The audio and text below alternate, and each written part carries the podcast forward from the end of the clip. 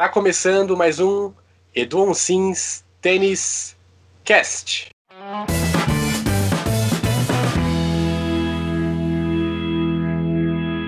Mais um episódio do podcast. Hoje falaremos sobre o ATP Finals, que acabou no último domingo. O grande vencedor foi Danil Medvedev, que após sair atrás um placar de 6-4 para Dominic Thiem, venceu os dois, dois últimos sets por 7-6, 6-4 e garantiu o troféu. Então, para falar bastante sobre tênis e essa reta final da temporada. Estou aqui hoje com o Edon Sims. Oi, boa noite, pessoal. Muito contente com mais um podcast.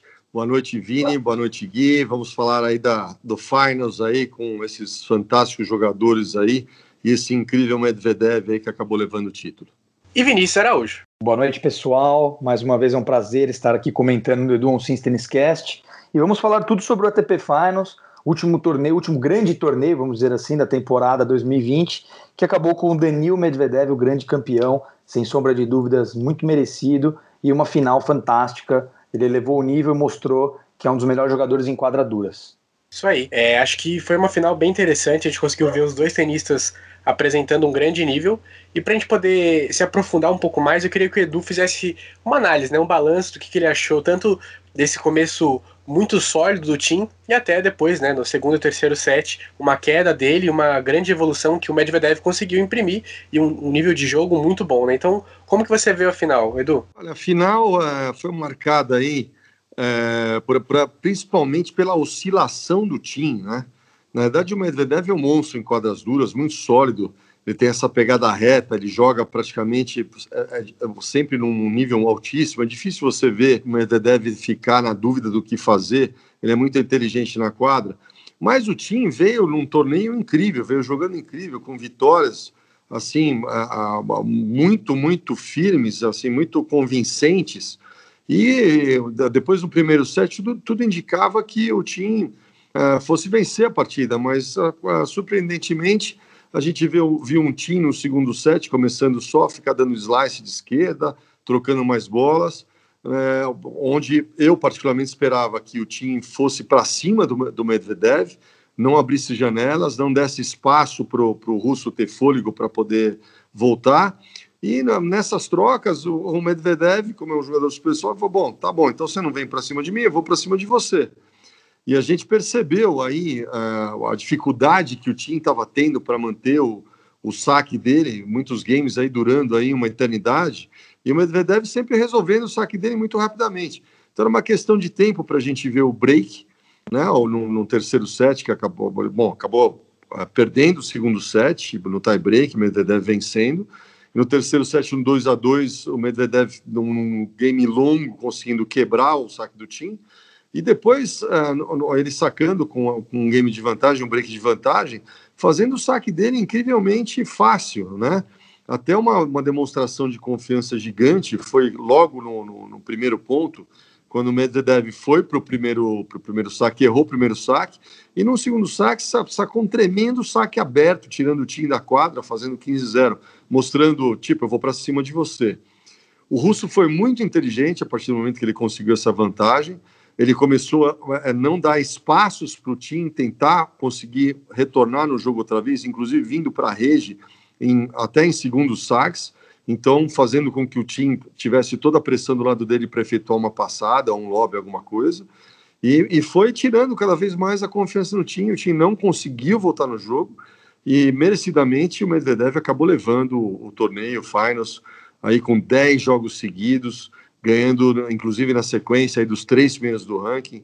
Assim, um ano gigante para esse russo que está tá cada vez mais se completando e, e, demonstrando aí é, um sério é, candidato a tá, talvez conquistando aí um, um, possível posto de número um pela regularidade que ele vem apresentando e a consistência que ele vem que ele vem apresentando nos jogos. Com né? certeza, Edu. O, gostaria de também complementar com algumas informações sobre essa performance fantástica do Medvedev num torneio que ele ganhou cinco jogos, então foi campeão invicto, tanto na fase de grupos como na semifinal e na decisão, ganhando do Djokovic na fase de grupos, do Nadal e do Tim. Como você bem comentou, os três, o top 3 do ranking, primeiro cara a fazer isso nesse torneio ATP Finals, e ele foi também o segundo russo a ganhar esse torneio, tanto que o Nikolai Davidenko foi campeão do, desse mesmo torneio, primeira edição em Londres, e essa foi a última edição em Londres, já que ano que vem a ATP Finals vai para Turim, na Itália. É, também gostaria de complementar aqui que esse é o nono título em 15 finais do Medvedev. Então, assim, um tenista que aos 24 anos de idade está 4 do mundo agora, fecha o ano então como tenista número 4 do ranking. Realmente já vai chegar 2021 entre os principais candidatos. E queria saber, já ainda falando desse tema, se você acha, Edu, que o Medvedev pode, enfim, ganhar um grande slam é, em 2021, começando pelo Australia Open, o que, que você acha disso? Olha, sem dúvida, é, ele é um cara que certamente vai procurar se complementar cada vez mais. Eu acho ele alguns aspectos que ele devia observar junto com o treinador dele é, no jogo dele. Eu acho que uma, uma coisa que ele ter, teria que observar mais é ele a, a, a aprender a abrir mais ângulos, porque ele joga muito reto. Então, acho que ele, ele tem, dá para desenvolver, não sem muita dificuldade, abrir mais ângulos e trabalhar essa familiarização mais lá na frente. Ele, claramente ele tem dificuldade com bolas baixas para volear, né? Então, trabalhar, trabalhar esses aspectos e fazer também com que ele venha mais à rede, né? Porque tem golpes fulminantes, muitas vezes ele desloca é, muito adversário na quadra e continua atrás. Então, eu acho que tem tudo. Ele é um cara que é, joga muito bem, talvez um dos, um dos caras que jogue melhor sob pressão. É, é, um cara muito inteligente na quadra. Eu gosto como ele, dentro do que ele vem jogando, como é que ele administra isso. Inclusive com o Tim, ele mostrou uma variação com aqueles slices, até muitas vezes sliceando de, de direita, né? Então ele, ele, ele soube trabalhar essa fraqueza do Tim, que na hora que, que o Tim teve que se impor com tudo, ele não fez isso. Ele foi para um lado muito mais medroso, conservador, procurando ficar trocando bola, que eu não entendi o que passou na cabeça do Tim. Né? Eu, esperava que ele fosse para cima, como a gente vê um Nadal, como a gente vê um Djokovic, a gente vê um Federer quando toma uma certa vantagem, como ele, ele, ele não dá espaço, eles procuram não dar espaço nenhum para o outro adversário voltar. Ao contrário, é, eles às vezes pecam, erram por ir demais e por, por, tomar a ofensiva do jogo uma vez que você passou na frente, né? E eu acho que sim, o Medvedev pode ser, tem tudo para ser o detentor de um Grand Slam. Ele vem mostrando isso com uma solidez incrível, principalmente em quadras duras, né? Porque nesse Finals a gente contou aí 10 vitórias seguidas, a gente contando Paris e depois o Finals. Então, um retrospecto incrível, né? E a Australian Open tá aí, é uma quadra parecida com essa que eles jogaram, é uma quadra que não é, não é tão rápida, e, mas é uma quadra dura e, e beneficia bastante o Medvedev. Tanto é que a gente fez a nossa apostinha, né, de quem que, que, ia ganhar entre nós três, e eu falei que o Medvedev, eu fiquei, fiquei com o Medvedev e talvez o Djoko, mas, o Medvedev para mim era, era a minha aposta mais certa aí, né? Eu fui de Tim, me dei mal, errei, é, mas foi quase. É, foi no terceiro set, mas é, durante até a gente estava conversando no meio do jogo, né? E você falou, ah, agora tô perto, lá, mas o, o, o Tim não estava conseguindo confirmar o saque dele fácil, estava tendo uma dificuldade incrível. E o Medvedev estava confirmando o saque dele com muita facilidade. Então era uma questão de tempo para o Medvedev acabar quebrando o Tim com toda a insegurança que ele estava apresentando, né?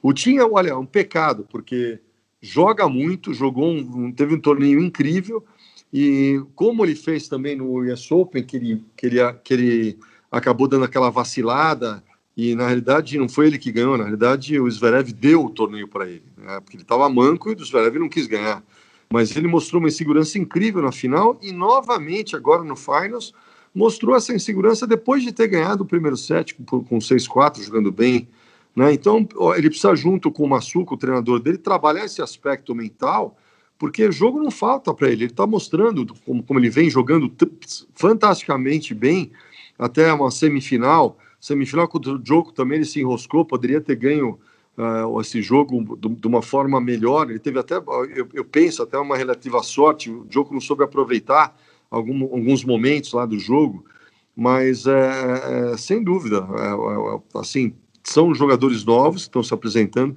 O Tim já não é tão novo, o Tim já tem 27 anos. Medvedev tem aí recente fazendo 24 anos. Medvedev é um, é um possível, é, é, pode ser um possível detentor de grandes Slam, sim.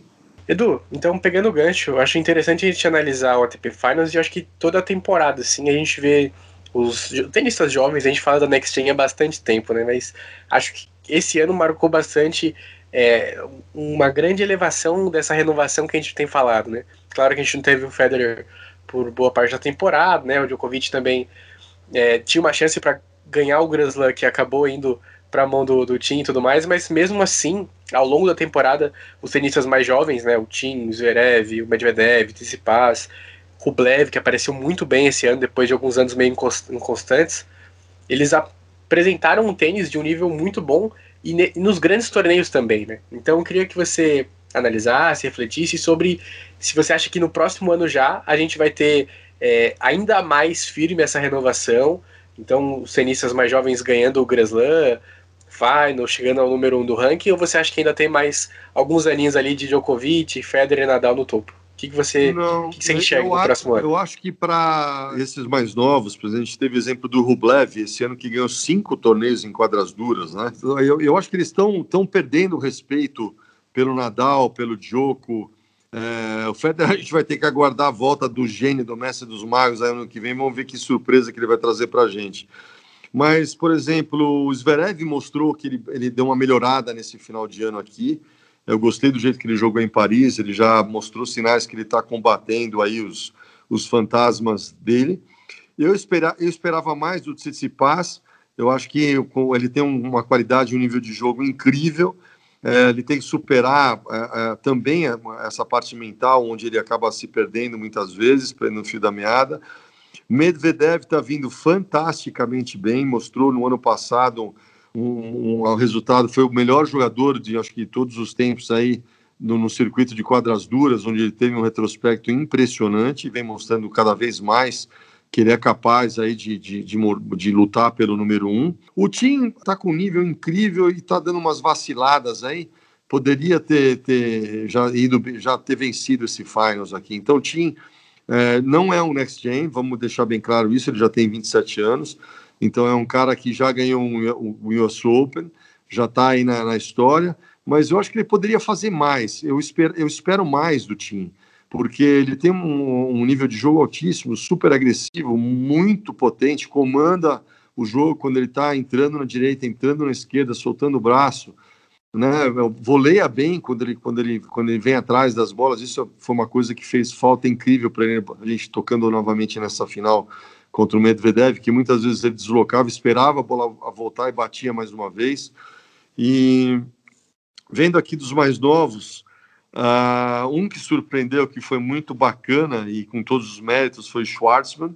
Quer dizer, o Peck aí mostrando as garras e aquele cara que com um punhado de feijão faz uma feijoada aí com, todos os temperos, inclusive, inclusive trazendo caipirinha junto. Então, acho que é um, uma, uma, revelação esse ano ele acabar aí entre os oito do Finals. Fantástico. É, outro mais novo também, a gente tocando nesse, nesse aspecto aí, eu, eu pode escrever o ano que vem o Sinner vai começar a surpreender muito, ele vai ter resultados relevantes, o Sinner, o Yannick Sinner, o italiano, que inclusive agora essa semana foi comentado também, mas eu comentei primeiro, o Tony Nadal, o, o coach do Rafa falou que, olha, ele é um possível detetor de número um, eu venho falando isso já faz algum tempo já, é, ele mostra isso, é um cara que joga sob pressão fantasticamente bem, se está 40 a 0, se está 0 e 40 e sobra a bola para estar na bola, ele não pensa duas vezes, ele vai fazer o que tem que ser feito. E é um jogador muito completo, todos os golpes de fundo de quadra, super agressivo, saca bem com a mão, voleia bem, se desloca bem apesar do tamanho e é novo, tem só 19 anos.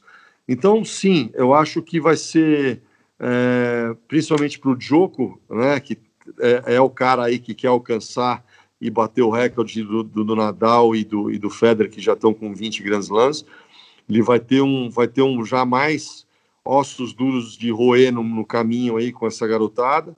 E a gente, a gente certamente vai ter mais aí é, caras novos ganhando o Grand Slam ano que vem. Né?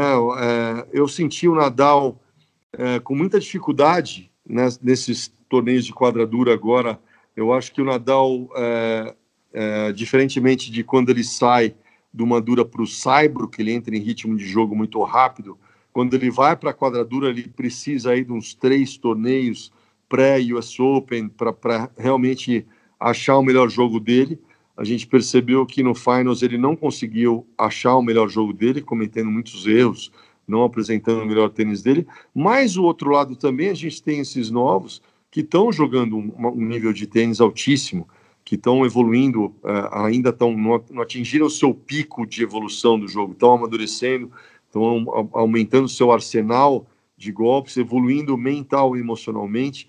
Então, o ano que vem vai ser muito interessante. E eu estou curiosíssimo, estou ansioso para ver o que, que o nosso mestre dos magos vai apresentar para a gente aí ano que vem, né? Torcer para que não seja o último ano dele, ou talvez seja o último ano dele, né? Vamos ver o que vai acontecer. Sem dúvida, Edu. Todo mundo está nessa expectativa de ver Roger Federer esse retorno. Ele, ele que hoje postou é, no Instagram dele um TBT, né? Um, um, revivendo aí o momento que ele teve no México ano passado na exibição, dizendo que foi um dos melhores momentos da vida dele. Então, Federer e, dizendo também que isso o motiva para continuar é, treinando e jogando. Então, com certeza, no que vem teremos Roger Federer em ação.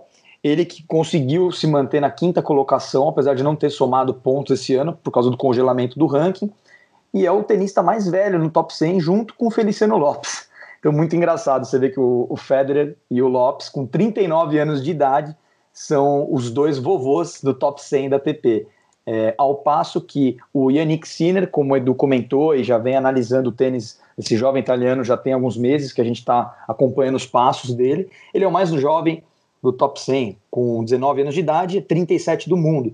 É, o segundo mais jovem, Félix Alger Aliassime, que está na 21ª colocação, tem apenas 20 anos. Do top 20, o mais novo é o Denis Shapovalov, que está como 12 do mundo, sem dúvida, outro tenista que vai estar tá muito forte nas paradas é o Shapovalov, joga um tênis fantástico, também o Edu já comentou muito sobre o talento dele, falta um pouquinho mais, talvez, de atitude ali, de estratégia. Também o Alex de Minor, 21 anos, outro jovem tenista aí, é, que também tem muito ainda, muita lenha para queimar. É uma correção apenas, pessoal, no que o Edu comentou. É, o Rublev teve um título no Saibro também. O Edu comentou que foram cinco títulos na quadradura, mas lembrando aqui que foi um título em Hamburgo, a TP 500 de Hamburgo. Hum, verdade, no, verdade. No Saibro, né? Então mostra que o Rublev, além de também ser um baita jogador na quadradura, também conseguiu um título no Saibro e um torneio que foi disputado, porque ele foi com o remanejamento do calendário, ele foi logo antes de Roland Garros, então eu lembro que a final foi contra o Stefanos Tsitsipas, que esse ano não foi muito bem. Então, o Edu, se puder só complementar mais um, uma breve análise sobre o Stefanos Tsitsipas, que, que realmente né, é o tenista que era um dos mais cotados para estar tá entre os, os melhores, ele não conseguiu um bom resultado na TP Finals, apesar de estava defendendo o título, mas fecha o ano na sexta colocação do ranking mundial aos 22 anos de idade. É, o que, que, você pode complementar também sobre esses, esses tenistas, né? O Stefanos, um que pode chegar a vir forte agora no Australian Open, brigando aí com a, com a geração mais consolidada do Big Three. Não, é, é como eu falei anteriormente, eu esperava muito mais do Tsitsipas, né? Mas ele esbarra nessa parte emocional, né? Ele se deixa levar é, começa a discutir, começa a brigar com, com o pai lá, uma coisa que a gente já, já falei tantas vezes, eu não acho saudável e positivo você ter o pai como treinador, mas parece que o pai não quer largar o osso, né? Eu acho que isso dificulta. Eu acho que quando você coloca uma pessoa mais neutra, você coloca um treinador que não é da família, eu acho que esse filtro ajuda muito mais o trabalho, né? É muito mais. É, é, ele, vai, ele, vai, ele vai escutar mais, provavelmente ele vai res, respeitar mais e não vai misturar, misturar com esse lado de família, que é meio complicado. Quando você tem que exigir, ter, uma cobrança maior num treino, num jogo, numa atitude, é muito complicado você receber uma bronca do seu pai, que você vai misturar, com certeza, a família, do que você ter um treinador, como se fosse um cara de fora que vem falar, ó, oh, cara, tá acontecendo isso, isso, isso, vamos ir por aqui, por ali, entendeu? Ó, eu enxergo assim, então o cara vai, vai escutar mais e vai tomar, talvez, é, é, um equilíbrio, um, um, um, resultado mais positivo.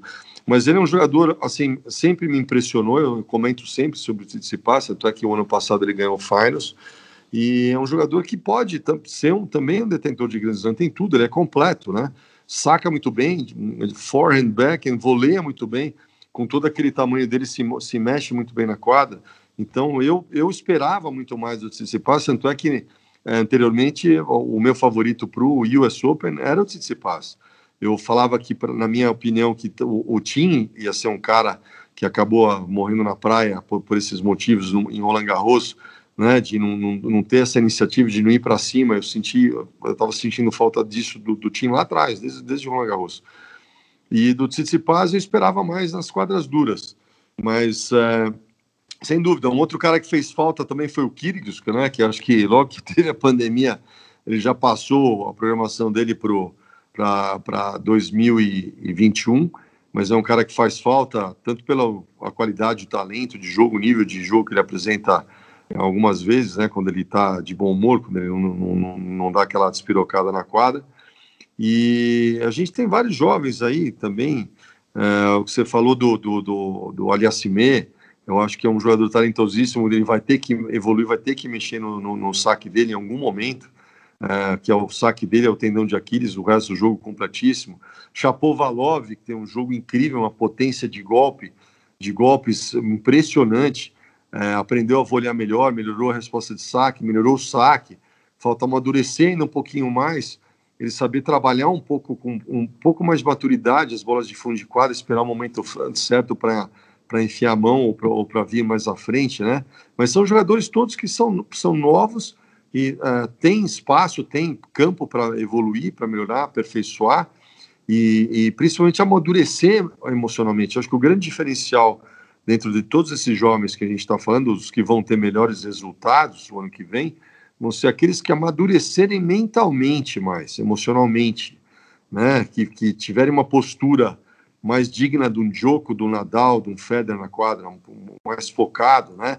Quando, quando são exigidos que joguem no seu limite, né? Eu comento das, o diferencial de você ver uma final de um Federer, do Nadal, de um Joko Nadal, de um Joko Federer, que eles, os, eles, o jogo vai se desenvolvendo e um vai puxando o outro e o jogo vai ficando cada vez melhor e com jogadas mais fantásticas e os jogadores indo mais para os limites, né? O que a gente não está vendo isso nas finais com esses mais novos. A gente está vendo esses mais novos vacilarem, segurarem o braço, é, mesmo na frente, muitas vezes, em vez de tomar iniciativa, ir para cima, né? Jogar um jogo mais corajoso, ficar mais na defensiva. Então, é, é, é uma das coisas que é, eu comento do Sinner.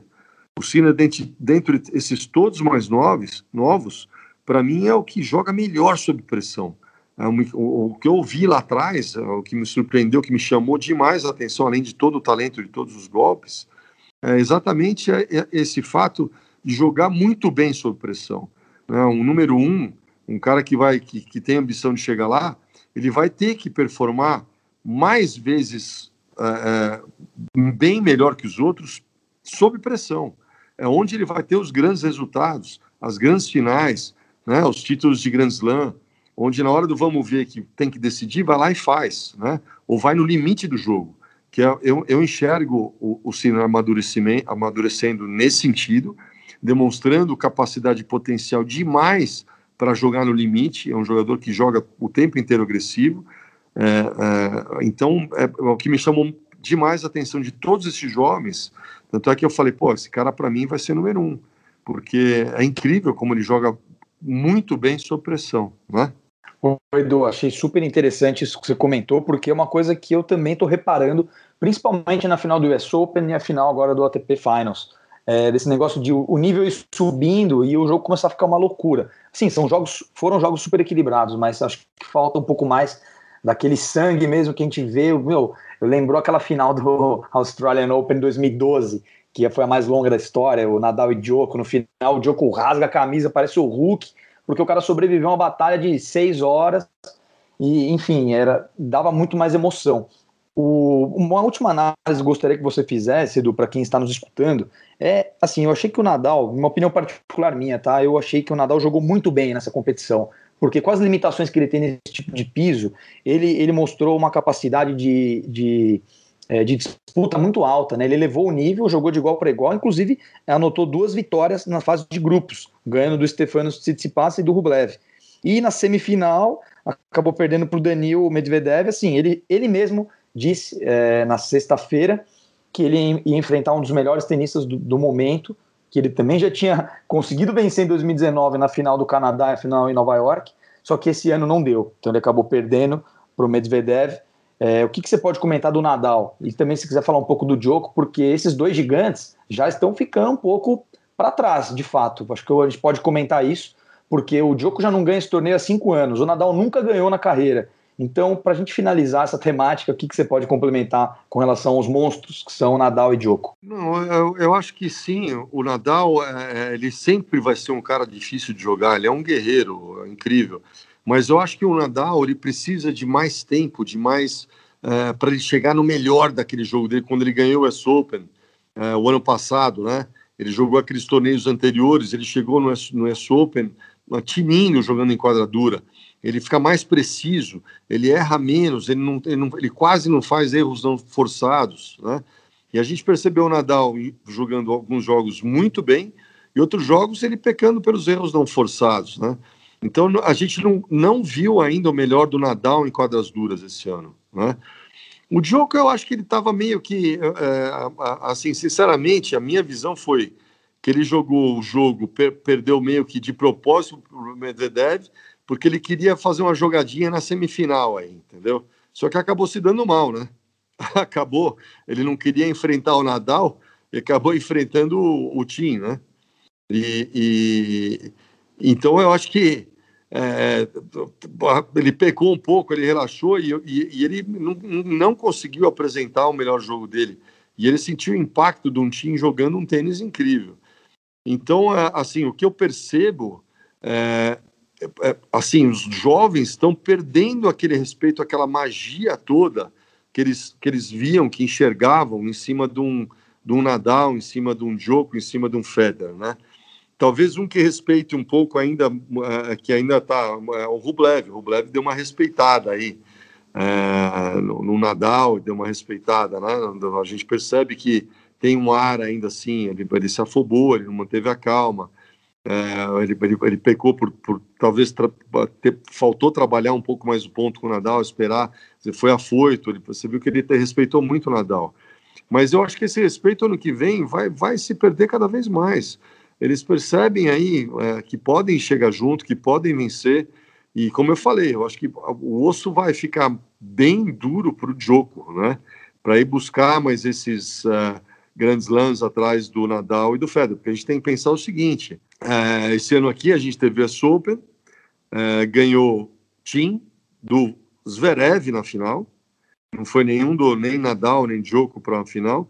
E o Nadal no Saibro foi imbatível, como sempre, aquela confiança absurda. Se marcar bobeira, ano que vem Nadal ganha de novo. Né? É, ele se prepara, eu acho que é o, é o, é o templo sagrado dele lá, 13 vezes, não tenho o que falar. O Nadal no Saibro é sempre o favorito.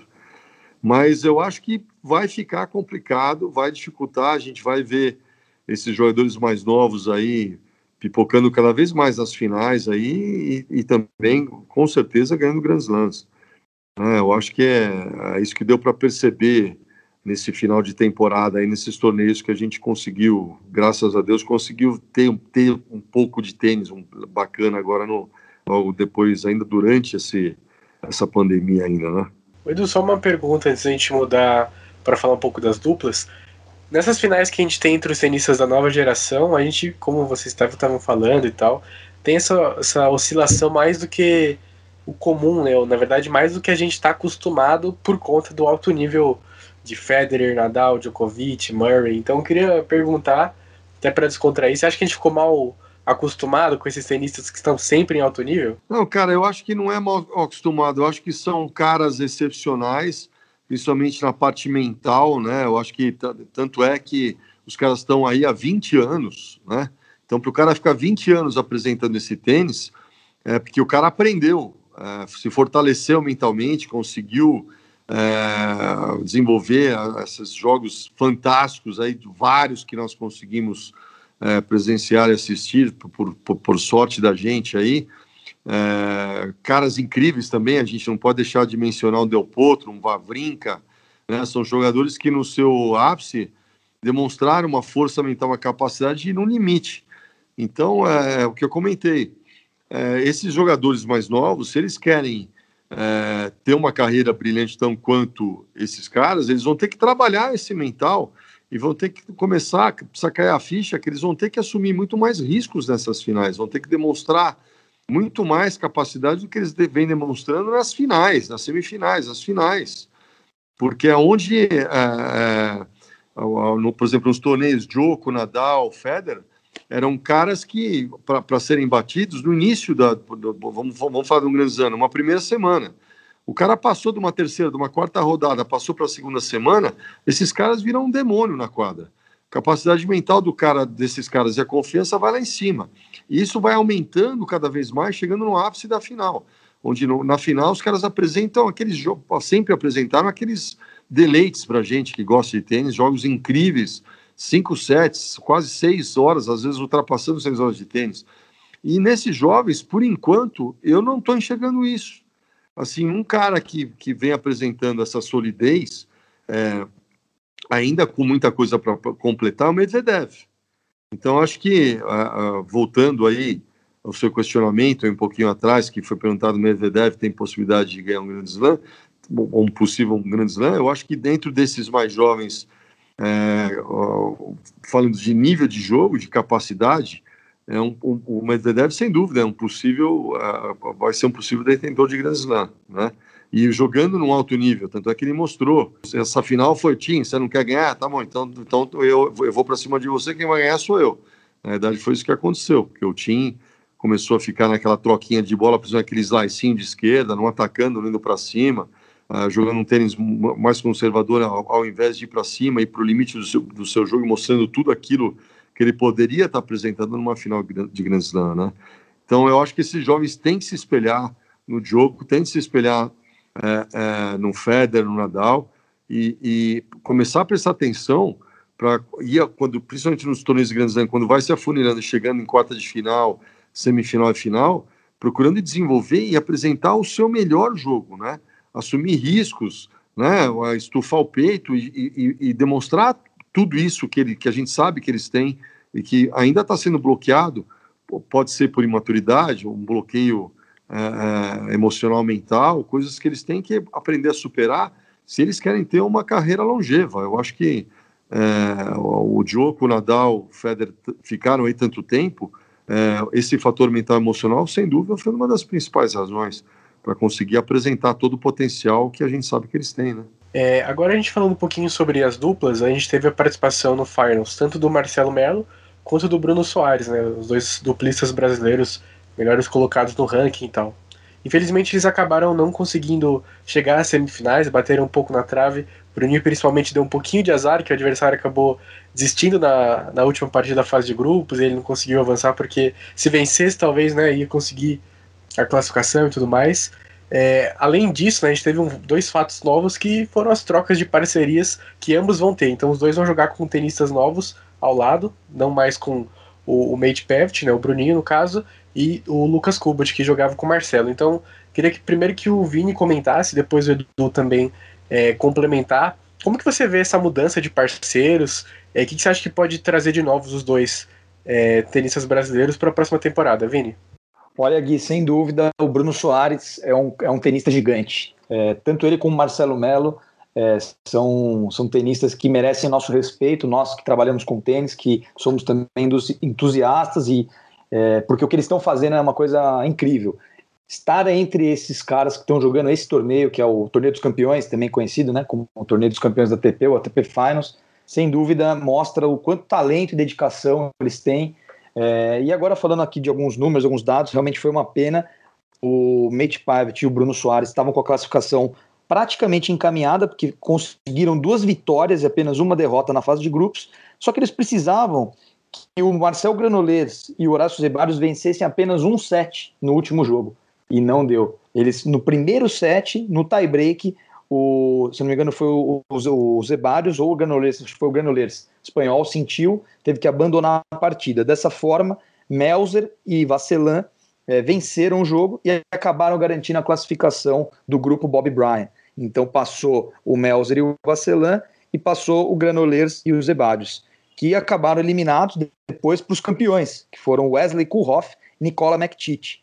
É, no outro grupo, Kubot Melo, uma pena, não conseguiram a classificação, é, eles perderam dois jogos logo na fase de grupos, perderam para o Rajvihan e para o Joe Salisbury. E perderam para o Kevin Kravitz e para o Andrés Mies, que são os alemães que foram campeões de Roland Garros.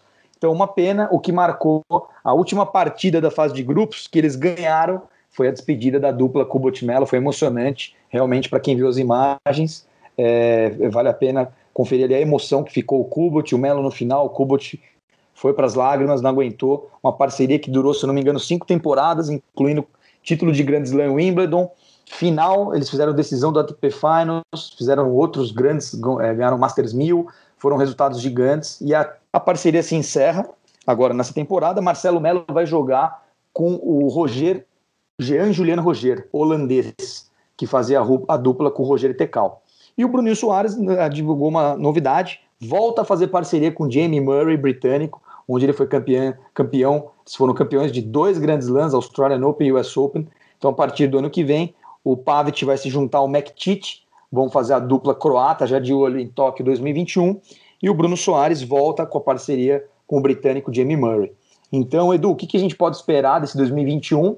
É, que na verdade, pessoal, uma última informação que é a mais importante: Bruno Soares e Pavic terminaram a temporada 2020 como a dupla número um do mundo.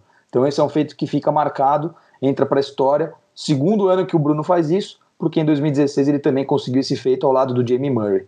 E as novas parcerias, 2021, um novo capítulo. O que, podemos esperar, Edu? Olha, eu acho que tanto o Bruno quanto o Melo são caras incríveis, assim, para mim, os dois são os cérebros das duplas. É, eles sabem, uh, assim, muito, eles jogam muito bem estrategicamente, eles sabem fazer escolhas muito pertinentes dos seus parceiros. É engraçado aí o Bruno voltar com o Murray outra vez, né? Depois de um tempo separado, ter uma, ter uma, uma temporada aí onde ele acabou número um uh, com o Pavic, né? E, e, e, agora aí tá, tá voltando, retornando para o Murray. De repente o casamento aí teve que ter um respiro e voltou outra vez, né? Porque ele, ele jogou muito bem com o Murray, né? E ser um canhoto. Então o Pavic era canhoto, ele escolheu, voltou para o Murray outra vez, canhoto. Uh, pode ser que os dois uh, experimentaram parceiros diferentes e, e, e perceberam talvez uh, o, o, Bruno percebeu que talvez o Murray, com certeza também na minha na minha opinião é mais completo do que o Pavic. Então às vezes você precisa de um respiro, precisa trocar uma ideia e depois retoma outra vez com, com, com força total. E o Melo, Melo agora eu quero ver ele jogar com esse Jean Roger, aí vamos ver. O Melo, para mim, é um cara incrível de, na, na rede, principalmente. É, não é tanto da resposta, mas é mais o saque. E ele trabalha muito bem é, estrategicamente. Quando o parceiro dele está sacando, ele fecha a rede, ele antecipa muito bem com todo aquele tamanho dele.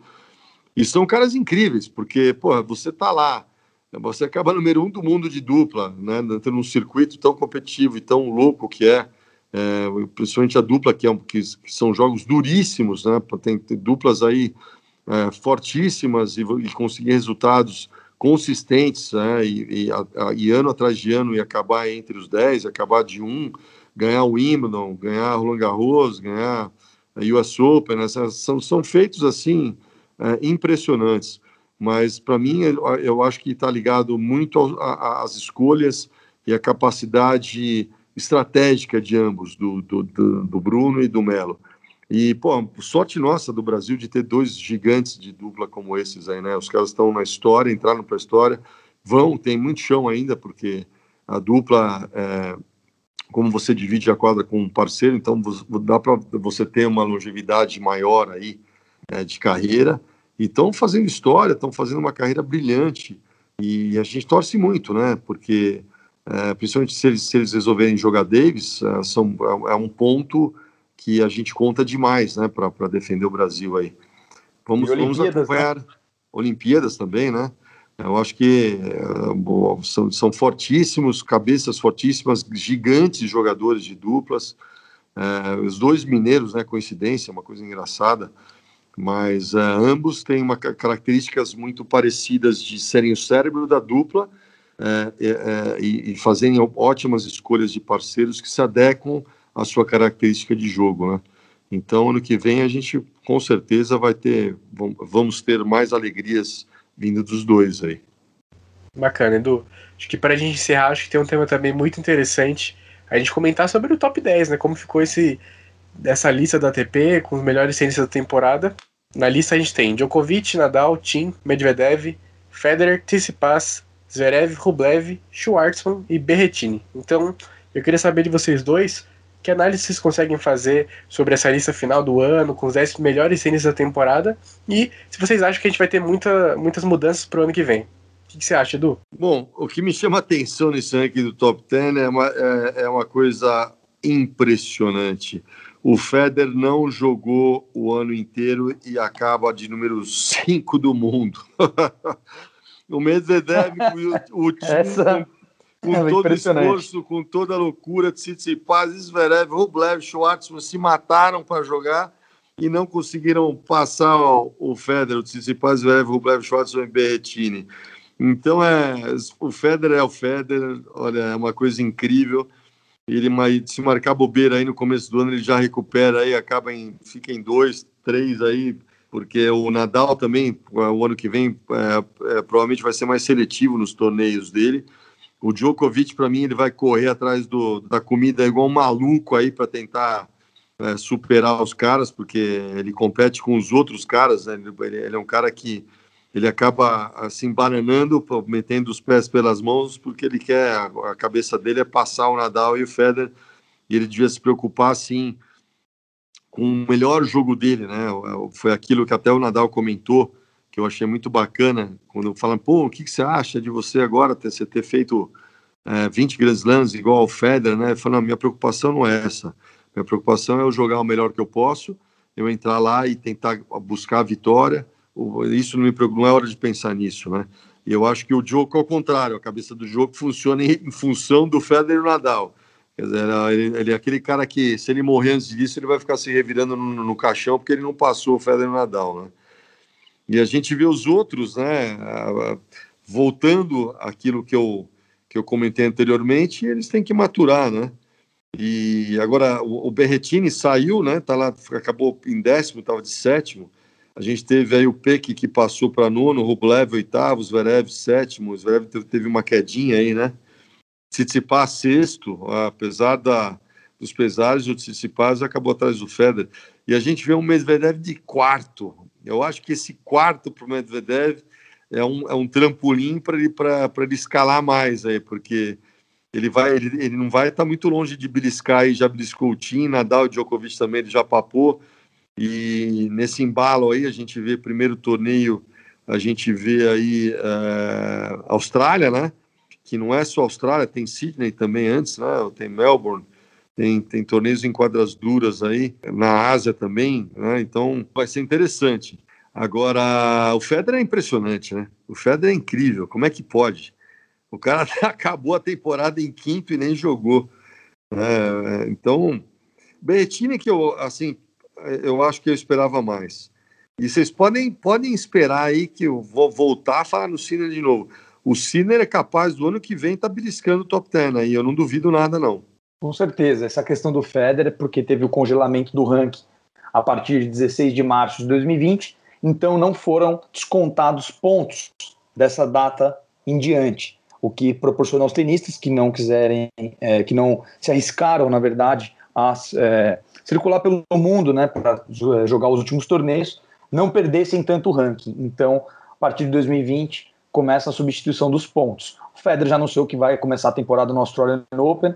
É, não temos as informações ainda de como que vai ser é, esse início de temporada. O que já sabemos é que todos os torneios da Austrália, os pré-torneios já estão cancelados. Eles vão fazer uma bolha em Melbourne para disputar os primeiros torneios, como, assim como fizeram em Nova York, no caso do ATP de Washington e no Masters 1000 ATP de Cincinnati, que foi tudo em Nova York.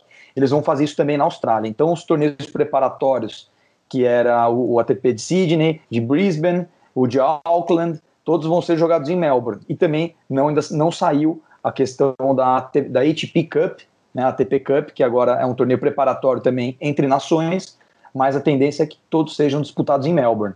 A minha opinião, rapidamente aqui, análise, mas é muito parecido com o que o Edu disse, que, que realmente o Federer, como ele, tá, ele conseguiu se manter e os caras ali ralando, tentando escalar o ranking, e ele vai começar o ano podendo ser até cabeça de chave número 4, quem sabe, no Australian Open.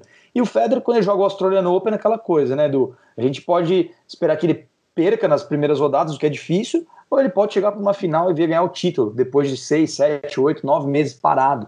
Então é, é impressionante o que ele pode fazer. Ao passo que Djokovic, Nadal, eu também vejo com uma força muito grande, principalmente falando no primeiro Grande da temporada. Não vejo os jovens conseguindo é, derrubar tão facilmente os grandes no primeiro Grande Slam. Mas a gente sabe que tem muita temporada é, pela frente. 2021 a gente espera que todos os torneios sejam realizados normalmente dentro dos protocolos de segurança.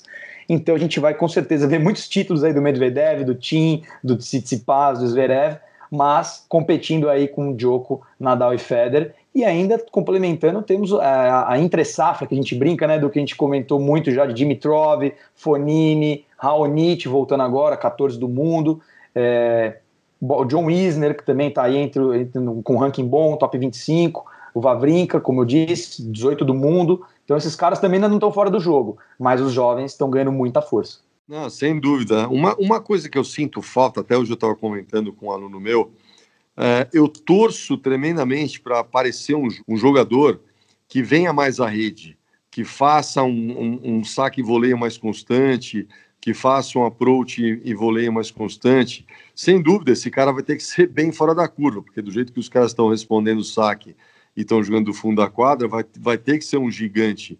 Mas eu acho que um cara que fosse, tivesse esse, esse arsenal, que, que, sacasse e voleasse extremamente bem, que jogasse mais na frente, seria um diferencial incrível para todos esses caras que estão ficando ficam demais atrás e seria maravilhoso no tênis para a gente ver um cara desse, né? Quando apareceu o Sampras, né? Que faz, sacava e voleava, incrível, jogava lá na frente e apresentou tudo que apresentou para a gente. Então, até é, é, é, talvez, isso é, a gente está comentando aqui, isso está tá, tá sendo construído em algum lugar por alguém, a gente, a gente espera, que eu acho que o, o futuro grande diferencial vai ser o cara uh, buscar mais lá à frente. Né? Eu, eu, eu, venho comentando isso um tempo atrás, os jogadores começaram, uh, os mais experientes, Nadal, né? o Federer sempre veio um pouco mais à rede, mas estava vindo mais, Djokovic também estava buscando mais a rede, porque é, o pessoal começou a jogar muito igual, muito de trás, né? Então, eu, esses jovens aí, é, todos esses que você mencionou, deveriam estar olhando também mais para isso, né? Que é, eu acho que vai ser um diferencial. Aquele começar a vir mais à rede, for um bom voleador, aproveitando esses golpes potentes de fundo e bom saque, é, vai deixar o jogo mais interessante e eu acho que esses vão, vão acabar tendo também colhendo mais frutos, melhores resultados. Edu, uma questão assim, só sobre essa, esse perfil de tenista que você acha que seria interessante. Você não acha que o, o Tsitsipas poderia ser esse cara? Ele surgiu sacando e voleando muito bem. Lembra até aquela partida contra o Federer na Australian Open que ele sacou e voleou numa, num nível espetacular, né? Você acha que ele pode, se ele utilizar mais essa tática, ele pode ter mais sucesso no ranking? No, Olha, eu acho que sim. Eu acho que sim, porque aquilo que eu acabei de comentar, do fundo de quadra, todos estão jogando muito igual. Então, o diferencial de um cara que venha mais para cima vai dar menos espaço para o cara jogar do fundo. O cara do fundo vai ter que assumir muito mais riscos, porque ele vai ter que efetuar uma grande passada ou um grande lobby. A pressão vai ser gigante. E o cara na frente, pegando confiança, é, sim, eu acho que o Tsitsipas tem esse perfil. Eu acho que ele deveria explorar mais, porque ele sabe volear, ele tem ótima mão, ótimos voleios, tem envergadura, tem tudo. E eu acho que seria um grande diferencial, principalmente para o Tsitsipas, de conseguir melhores resultados. Você, você falou uma coisa muito pertinente, Gui. Eu, eu concordo mil por cento com, com essa tua observação aí. Isso aí, né? Eu acho que é legal a gente ver esse contraste do, dos estilos, né? Nem sempre tem tanto. A gente tem muitos tenistas, até o Medvedev, a gente vê é, o estilo de jogo dele é, acaba sendo muito parecido com o de outros tenistas que já estão no circuito, né? Apesar dele acabar fazendo modificações pontuais por, por estratégias e tudo mais, ele acaba sendo uma pessoa que, que defende muito bem, saca muito bem, mas é, às vezes não tem um jogo um pouco mais ofensivo, de mais para frente e tudo mais, então seria mais interessante ver esse contraste assim no circuito, né? É, mas, mas, mas olha que interessante, como isso você comentamos especificamente do Medvedev. Qual o diferencial que aconteceu no terceiro set quando ele quebrou o saque do Tim? Ele foi para a rede. Ele sacou, bateu, veio volhar, sacou, errou um primeiro saque, sacou um segundo saque, veio volhar, sacou o, o, o último ponto para fechar o game, sacou e foi volhar. Então, e ganhou os pontos, ganhou todos os pontos.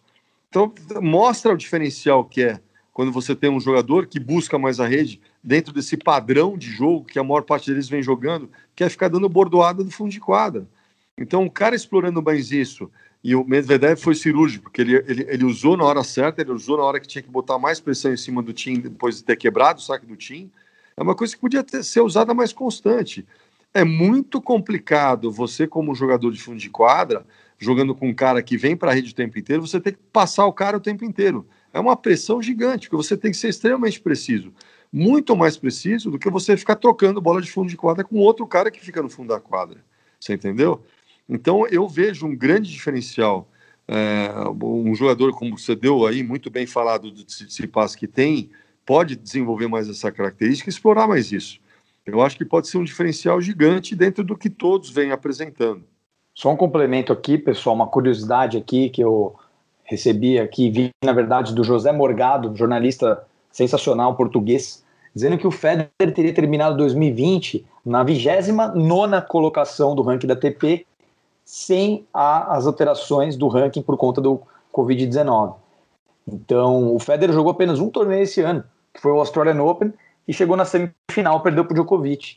Foi com esse único torneio, ele termina o ano como top 5, igual a gente comentou, é, então ele, ele, seria, na verdade, 29 do mundo se não tivesse essa questão do, da, da pandemia. Ele teve defesa do ranking, né? Ranking protegido, né? É, acho interessante. Vamos ver como que o circuito volta para ano que vem. Aposto que Federer também vai voltar morrendo de vontade de competir. A gente já vê ele postando em rede social e tudo, e tudo mais, interessado em jogar. Então acho que 2021 vai ser um ano muito bom para o tênis mundial.